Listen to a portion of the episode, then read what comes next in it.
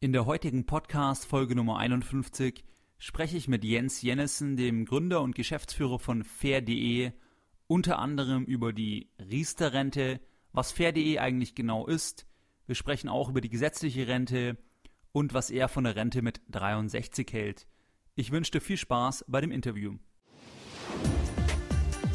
Herzlich willkommen bei Geldbildung, der wöchentliche Finanzpodcast zu Themen rund um Börse und Kapitalmarkt. Erst die Bildung über Geld ermöglicht die Bildung von Geld. Es begrüßt dich der Moderator Stefan Obersteller. Heute habe ich Jens Jennissen im Interview. Jens ist Gründer und Geschäftsführer von Fair.de.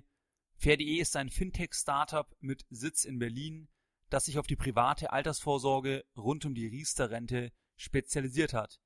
Herzlich willkommen, Jens. Schön, dass du da bist. Hallo Stefan. Danke, dass ihr mich zu Gast habt. Jens, kannst du dich und deine Firma Fair.de mal ein bisschen genauer vorstellen? Also wie ihr auch auf die Idee von der Gründung von Fair.de gekommen seid. Ja, gerne. Also wir sind bei Fair.de äh, drei Gründer. Äh, neben mir noch Amos Kleisner und ähm, Alexander Kiem. Und uns einte eigentlich der äh, Frust über die eigenen ähm, Altersvorsorge ähm, Produkte, die wir hatten, also sei es Riester oder Rürup oder Lebensversicherung und alle anderen Sparprodukte, die es, die es gab, ähm, die wir zum Großteil auch alle selber hatten, ähm, weil ja aufgrund der Steuervorteile und den anderen Argumenten, die man ähm, eigentlich immer hört von allen Anbietern, wir da natürlich auch ähm, diese Produkte hatten. Und als wir uns jemand näher angeschaut haben, haben wir festgestellt, dass ähm, zum einen die Geldanlage äh, nicht besonders gut ist in diesen Produkten, sehr viele aktive Fonds und nicht ähm, kostengünstig und passiv aufgestellt, wie das so sein sollte heutzutage. Auch die Kosten sehr, sehr hoch waren und ähm, man schon sehr, sehr viel über Finanzen wissen muss, um durch diese, ähm, durch diese ähm, Dokumente überhaupt durchzusteigen und es sehr ähm, komplex ist einfach.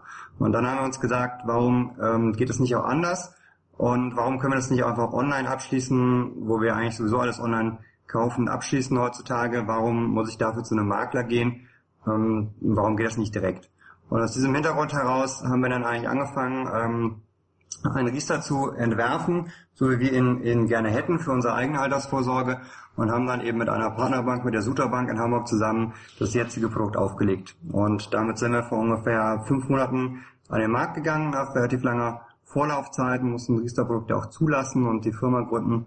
Und das hat ungefähr zehn Monate gedauert und jetzt sind wir seit Sommer am Start und freuen uns über den, den Zulauf.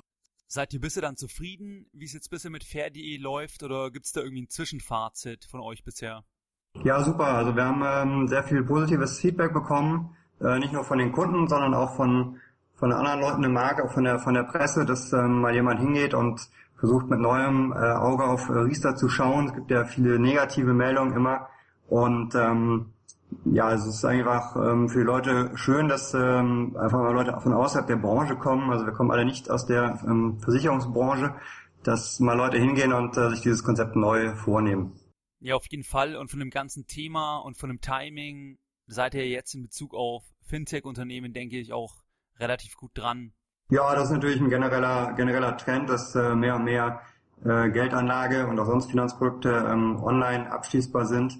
Und äh, wir sehen es das einfach, dass die, die Altersvorsorge da ein weiterer Teil ist, der aber für den ähm, Kunden heutzutage auch online ähm, dargestellt werden sollte. Riestern ist ja jetzt sehr populär. Ich denke, dass die meisten Zuhörer von Geldbildung das die Riestern kennen und auch ungefähr wissen, was sich dahinter versteckt. Kannst du jetzt trotzdem vielleicht nochmal kurz umreißen, wie Riestern genau funktioniert und warum man aus deiner Sicht Riestern sollte? Und vielleicht noch als Frage hinterhergeschoben, warum der Gesetzgeber eigentlich die Riester-Rente initiiert hat oder eben so fokussiert die, die Riester-Rente gepusht hat? Ja, also das ähm, ist ja ungefähr ähm, vor 10, 12 Jahren passiert, als ähm, der Gesetzgeber gesehen hat, dass durch den demografischen Wandel die ähm, gesetzliche Rentenversicherung die äh, Renten in Zukunft nicht mehr wird äh, leisten können. Ähm, da gibt es zwar auch andere Ansichten, aber im Großen und Ganzen ist man sich einig, dass nur mit der gesetzlichen Rente wird es in Zukunft nicht gehen. Und daraufhin hat man halt ein, ähm, den Riester eingeführt, damit die Leute eben außerhalb der gesetzlichen Rentenversicherung ähm, privat noch vorsorgen und der Staat hilft dann dabei mit äh, Zulagen und Steuervorteilen. Dabei kann ich halt bis zu 2100 Euro im Jahr einzahlen und bekomme dann dafür 154 Euro Zulagen Für Kinder, die nach 2008 geboren sind, gibt es nochmal 300 Euro Zulagen. Und ähm, wenn der Ehepartner zulageberechtigt ist, dann kann ich unter Umständen auch als Ehepartner mit sehr wenig Beiträgen auch diese Zulagen äh, kriegen. Also der Staat hat ja einen sehr hohen Anreiz gesetzt, ähm, dass die Leute diesen Vertrag ähm, abschließen und auch äh, weiter einsparen. Das ist vom Grundgedanken her erstmal ähm, sinnvoll. Ähm, darüber hinaus finden wir halt, dass man auch über die 2100 Euro hinaus noch weiter einsparen kann und sollte, weil ähm, nur mit 2100 Euro Jahresbeitrag wird halt für viele Leute ähm, die Rentenlücke, die sie haben aus ihrer gesetzlichen Rente, äh, auch nicht äh, schließbar sein. Und auch da bietet Riester eigentlich einen guten Mantel, der ähm, durch Steuervorteile gerade in der Auszahlungsphase dann ähm, äh, gute Möglichkeiten bietet, diese, diese Rentenlücke wirklich zu schließen.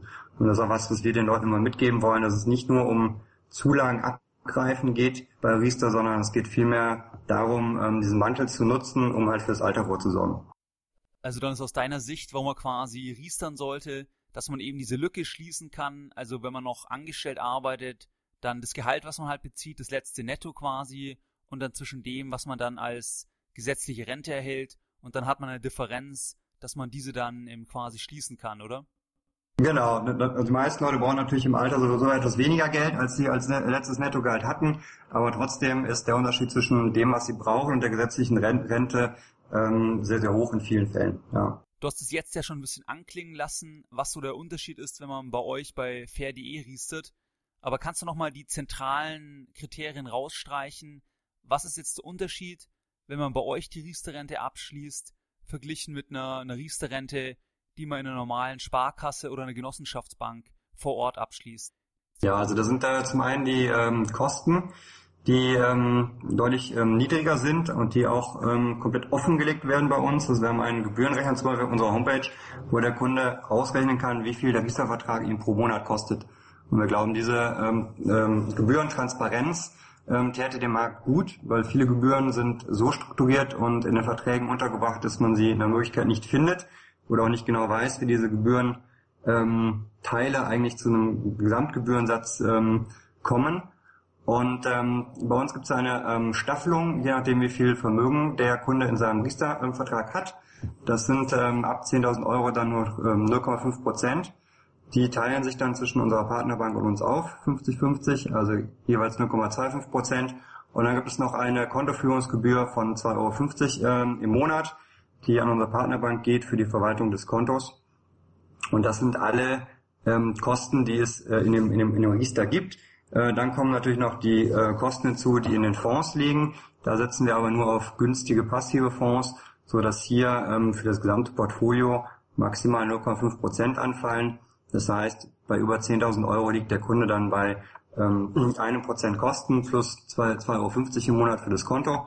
Und das ist ähm, schon deutlich günstiger als äh, die anderen Vorsparpläne im Riester-Bereich. Ähm, das ist aber nur der ähm, Kostenaspekt. Ähm, hinzu kommt eben die, die Geldanlage, wo wir glauben, dass durch eine breite Streuung von passiven Fonds der Kunde einfach eine gute langfristige Geldanlage hat. Warum man da auf äh, aktive Fonds setzen sollte, ist uns nicht klar. Auch sind in vielen Produkten irgendwelche Dachfonds enthalten, wo der Kunde nur sieht, äh, da ist Dachfonds ABC drin, aber er weiß gar nicht so genau, was in diesem Fonds eigentlich drin ist und warum. Und bei uns ähm, sieht der Kunde im Online-Banking oder über seine App ähm, jeden Tag, in, in welchen Fonds genau sein Geld angelegt wird und ähm, kann eben auch dann im Zweifelsfall Fragen stellen, warum das so ist. Und diese ähm, Transparenz auch der Geldanlage war uns auch sehr wichtig. Ja, das macht absolut Sinn, weil mittlerweile hat es ja, denke ich, relativ breit rumgesprochen, dass es einfach sehr, sehr schwierig ist, mit einem aktiven Fonds den, den Index zu schlagen. Und ähm, die Kosten hat man halt in jedem Fall. Und insbesondere bei einer, bei einer Altersvorsorge, die ja sehr, sehr langfristig ist, ähm, ist das ja dann auch nicht ganz, ganz unentscheidend. Ja, genau, eben über diese, diese 30, 40, 50 Jahre, über die man Geld anlegt, um, gibt es eigentlich keinen Weg, wo man sagen kann, dass man da aktiv sinnvoll Geld anlegen kann. Ja, also es ist, äh, zumindest kennen wir keinen und deshalb glauben wir, dass da die passive Geldanlage absolut sinnvoll ist. Ich hatte vor kurzem mal Professor Otte bei mir auf Geldbildung in einem kleinen Interview und er ist ja vielen als äh, Crash-Prophet bekannt oder sag mal so, über, über das ist er halt in der, in der breiteren Öffentlichkeit bekannt geworden. Und ähm, er hat zum Thema Riester-Rente auf Geldbildung in einem Interview Folgendes gesagt grottenschlecht gemacht man kann das gut als staatlich unterstützt mit politischem Gütesiegel den Bürgerinnen und Bürgern verkaufen. Die Abschlussprovisionen sind extrem hoch, zum Teil bis 20 Prozent. Oder was kannst du jetzt dem entgegnen? Also würdest du sagen, weil ihr eben das mit den Kosten mehr im Griff habt, greift es für euch nicht so oder, oder was würdest du darauf sagen? Ja, also ich finde, dass er äh, großartig recht hat ähm, in dem, was er sagt. Bisher war das auch so. Ähm, die Riester-Renten, die es gab am Markt, waren sehr, sehr schlecht unserer Meinung nach, weil sie eben auch äh, viel zu teuer waren und sie waren eben besonders gut äh, für die Anbieter und für die ähm, für die Sales-Leute sozusagen. Ähm, wir glauben halt, dass wenn man ein, ein, Produkt gut strukturiert, dass die Leute es dann auch kaufen wollen und dann brauche ich auch keine Sales-Leute, die es in den, in den Markt drücken. Deshalb ähm, kommen wir eben auch ohne diese Abschlussprovision aus. Das heißt, diese 20 Prozent ähm, fallen hier einfach ähm, schon mal direkt weg. Ja, das ist natürlich ein ähm, Kundenvorteil von ähm, mehreren tausend Euro pro äh, Riester-Vertrag. Und wir sagen einfach, das äh, brauchen wir nicht. Das ist auch ein Grund, warum wir das natürlich online machen. Der Kunde kümmert sich dann eben selbst darum, aber dann weiß er auch, was er, was er kauft, was eben viel, viel besser ist. Und ähm, zweitens spart er auch noch Geld. Aber grundsätzlich ähm, hat er bis jetzt auf jeden Fall recht gehabt und, und wir versuchen es eben zu ändern. Und wir hoffen, dass wir ähm, die Altersvorsorge damit in Deutschland ändern können, dass eben es mehr gute ähm, Altersvorsorgeprodukte gibt. Okay, ähm, was würdest du dann zu jemandem sagen, der nur auf ETFs setzen will? Also zum Beispiel aus Kostenüberlegungen. Weil es gibt ja auf die breiten Indizes, gibt es ja auch ETFs, wo man vielleicht nur 0,15 oder 0,2 Prozent pro Jahr an, an Fees bezahlt und dann in dem Beispiel, was wir vorher hatten bei euch, wenn man maximal 1% bezahlt bei euch, also 0,5 auf Euro-Ebene, 0,5 auf Fonds-Ebene, dann hat man ja trotzdem noch einen ziemlichen Kostengap. Was würdest du so jemandem sagen? Warum soll er trotzdem riestern und nicht einfach nur eben diese, diese günstigere Variante und alleinig ETFs mit ganz niedrigen Kosten ähm, besparen? Ja, also das ist natürlich einmal die ganzen ähm, steuerlichen Vorteile des äh, Riester-Mantels wir das nennen, ähm, die, die Zulagen, die Steuervorteile, aber auch wenn man das komplett ohne die normale Riester-Förderung macht, dann die äh, Vorteile in der, in der Auszahlungsphase. Dazu haben wir viele Infos auf unserer Homepage, das, was viele Leute nicht, nicht wissen. Das heißt, da sind wir einfach von der steuerlichen Seite her schon ähm, viel spannender als, als die eigene Geldanlage. Zweitens ähm, kann er einfach bei uns das Geld liegen lassen und muss es halt nicht selber machen über die nächsten 30 Jahre, ähm, wenn er sich jetzt darum nicht äh, kümmern, kümmern möchte. Und ähm, drittens natürlich auch das, das Umschichten ähm, bei uns ähm, halt ähm, kostenlos. Das heißt, wenn er jetzt irgendwie sein, sein ETF-Portfolio regelmäßig umschichten würde, hätte er da eben auch nochmal Kosten, die bei uns nicht anfallen. Das heißt, im Prinzip hat er bei uns eine ähm, sehr kostengünstige ähm, Ansparphase in diesem Riester-Mantel. Und wir glauben, wenn, wenn sich der Kunde das einmal durchrechnet und die Vor- und Nachteile sieht, dass ähm, wir dann auch da, im Gegensatz zu einer langfristigen Anlage natürlich gesehen, ähm, auch besser abschneiden. Wenn jetzt jemand natürlich ein kurzfristiges Portfolio mit dem er viel handeln möchte, dann ist natürlich ein äh, Riester-Mantel, der eine, eine, langfristige Anlage ist, nicht äh, geeignet, muss man auch klar sagen. Wie siehst du dann euer Modell? Eher komplementär, also ergänzend oder sollte oder ist es alleinig ausreichend, wenn man jetzt nur riestern würde? Nein, wir glauben also, dass der die Leute, die die Zulagen bekommen können, die sollten die sicherlich auch äh, mitnehmen, weil das ähm, schon schon von Vorteil ist. Warum soll man das Geld äh, liegen lassen? Ähm, aber das, das allein reicht nicht und da ähm, finden wir es eben gut, wenn man ähm, dann eben noch mehr in, in einem Riester-Mantel spart, eben noch zusätzlich oder sonst eben andere ähm, Produkte nutzt oder da selber vorsorgt. Aber ähm, nur von 2100 Euro ähm, Riester sparen alleine im Jahr plus Zulagen, ähm, davon kann eigentlich keiner seine, seine Rentenlücke schließen, der ähm, relativ gutes Einkommen hat. Ja, also es ist schon, schon wichtig. Wir bieten auch einen, einen Rechner zu an, wo die Leute ihre, ihre Rente schätzen können, die sie kriegen aufgrund ihres jetzigen ähm, Bruttogehalts. Und ähm, da wird den meisten Leuten dann auch klar, wie viel sie eigentlich dann äh, sparen müssen und wie viel sie eigentlich brauchen im Alter. Ja. Was, was mir an der Stelle gerade noch einfällt, wie habt ihr eigentlich die Partnerbank Sutor gefunden? Und als zweite Frage, wie findet ihr eigentlich die, die geeigneten ETFs? Also habt ihr da irgendwie einen spezifischen Selektionsprozess oder, oder wie geht ihr da vor? Ja, also bei Sutor ähm, fanden wir gut, dass ähm, also einmal ähm, konnten sie ein, ein Riester-Produkt auflegen, was gerade bei den kleineren Banken jetzt nicht nicht jede Bank konnte. Zweitens waren sie eben von der Geldanlage ähm, sehr nah dran an dem, was wir machen wollten, mit ähm, vor allem passiven Fonds. Das heißt, ähm, da waren wir eigentlich sehr äh, schnell sehr, sehr weit, was die, was das Produkt anging, wie, wie es aussehen sollte. Und dann ist es eben als, ähm, als kleine Bank äh, mit zwei ähm, Eigentümern, sind sie eben auch sehr, sehr schnell in dem, wie sie, wie sie handeln können. Und das hat man eben auch gerade bei den größeren Banken nicht. Und es war halt für uns auch wichtig, dass äh, das Projekt relativ schnell abläuft. Ähm, bei der Geldanlage generell ähm, streuen wir eigentlich äh, global äh, über, über Aktien. Das heißt, wir fangen mit einem hohen Aktienanteil an im Portfolio und ähm, über die Laufzeit des äh, Riester-Vertrages ähm, schichten wir dann äh, Stück für Stück um von ähm, Aktien in, in Anleihen, erstmal in längerfristige Anleihen, dann in kürzerfristige Anleihen und äh, nehmen eben so das Risiko ähm, aus dem Portfolio raus. Ähm, zusätzlich ähm, streuen wir noch über die, die, die Anbieter. Das heißt, wir haben meistens zwei Anbieter für, eine, für, für einen äh, Fonds sozusagen. Das heißt, bei einem kurzlaufenden Rentenfonds haben wir dann eben zwei ETFs, einfach um auch da nochmal zu streuen über physische und über swap-basierte Produkte und generell auch über die Anbieter, um mögliches Anbieterrisiko äh, rauszunehmen, ähm, weil wir doch über sehr äh, langfristige Zeiträume anlegen. Ähm, grundsätzlich kann man das Portfolio aber auch noch anpassen. Also der Vertrag ist so gestaltet, dass es eigentlich nur kostengünstige passive Fonds sein können. Ähm, aber die, die einzelnen Fonds kann man eben auch austauschen, wenn es da bessere äh, Produkte gibt oder noch günstiger, was ja gerade bei den ähm, ETFs zurzeit passiert, dass auch der eine oder andere mal die, die Kosten noch weiter sinkt. Und da können wir dann eben auch nochmal anpassen, wenn es da eben bessere Möglichkeiten gibt. Wie sieht ihr da das Thema Swap-basiert und physisch replizierend? Also sagt ihr, wenn, wenn, wenn es vom Markt her möglich ist, dann nehmt ihr immer einen, einen physisch replizierenden oder sagt ihr eher die Kosten sind das Entscheidende? Ähm, wir schauen da eigentlich auf, ähm, auf, auf alles und das ist eben auch ein Grund, warum wir meistens dann zwei haben, weil ähm, beide Fonds haben halt, also beide Strukturen haben ja ähm, Vor- und Nachteile und da sagen wir eigentlich dann, dann nehmen wir im Servicefall eben beide, um eben beides ähm, abzudecken und das auch nochmal zu äh, streuen, die, die, diese Risiken äh, in, in diesen Produkten. Wie siehst du das ganze Thema mit der gesetzlichen Rentenversicherung und dem Niveau? Weil das Modell, was wir haben, ist ja umlagenfinanziert. Und wenn man jetzt in Deutschland als Angestellter arbeitet, dann bezahlt man ja nicht gerade unerheblich wenig oder unerheblich viel in die gesetzliche Rentenversicherung ein. Und ich habe das eigentlich immer so als ein bisschen eine Zwangsabgabe empfunden, weil ich eben nicht glaube, dass jetzt so meine Generation so um die 30 dann da wirklich viel später noch von der gesetzlichen Rentenversicherung bekommen wird weil die Beiträge, die ich jetzt bezahle, die gehen ja quasi an die jetzigen, an die alte Generation, weil es eben umlagenfinanziertes Modell ist und kein beitragsfinanziertes Modell.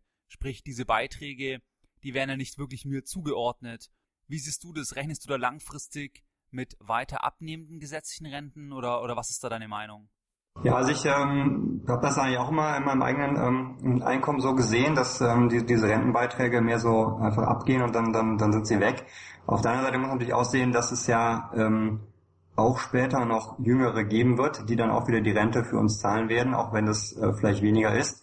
Ähm, es kommt aber auch nicht nur auf die, auf die Anzahl an, sondern auch ähm, wenn halt das äh, generelle Lohnniveau steigt in, in, in, den, in den Jahren, dann wird äh, ja auch die Rente, die ja so eine Kopplung daran hat, ja auch steigen.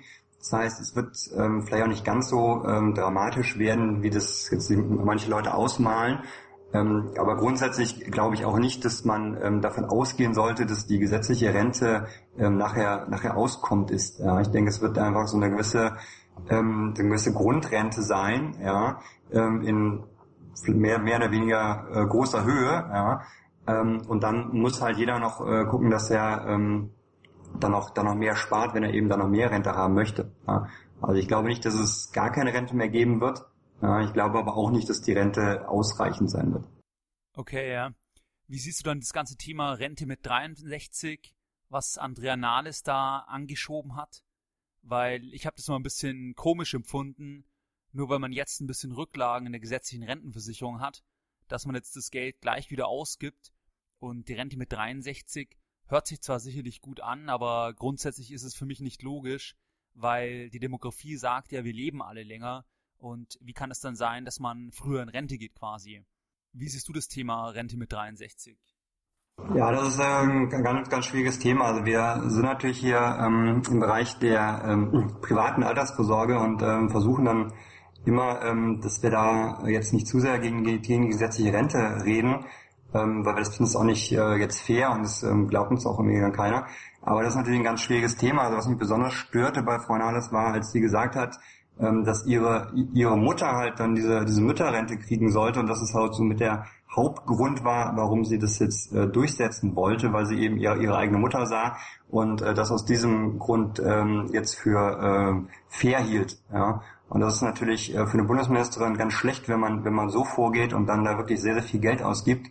Ähm, was eine auch überhaupt nicht wundert, ähm, das habe ich vor wenigen Wochen gelesen, ist, dass jetzt mehr Leute diese Rente mit 63 ähm, haben wollen, als ähm, Frau Nahles dachte. Das ist natürlich auch kein Wunder. Wenn man den Leuten die Möglichkeit bietet, da früher an äh, Geld zu kommen, dann werden das natürlich viele, viele Leute, äh, Leute nutzen. Das ist ja ein klarer Anreiz. Ähm, und das ist natürlich von der, von der Berechnung, wie da wieder vorgegangen wurde, äh, natürlich Unfug. Ja. Ähm, grundsätzlich sind aber auch so Themen, ähm, dass eben Mütter dann eben mehr Rente bekommen zum Ausgleich auch nicht ganz einfach, wo man einfach sagen kann, das ist jetzt ähm, schlecht, ja, aber die, die Umsetzung und diese ein bisschen diese Plünderung der ähm, Rentenkasse, die da stattgefunden hat, ist insgesamt aber ähm, ganz, ganz schlimm, ja, weil es einfach äh, für die nächsten Jahre wird sich das eben eben rächen und dann äh, sind die Rentenkassen dann noch leerer als, als vorher. Das ist einfach total kurzsichtig gedacht auch.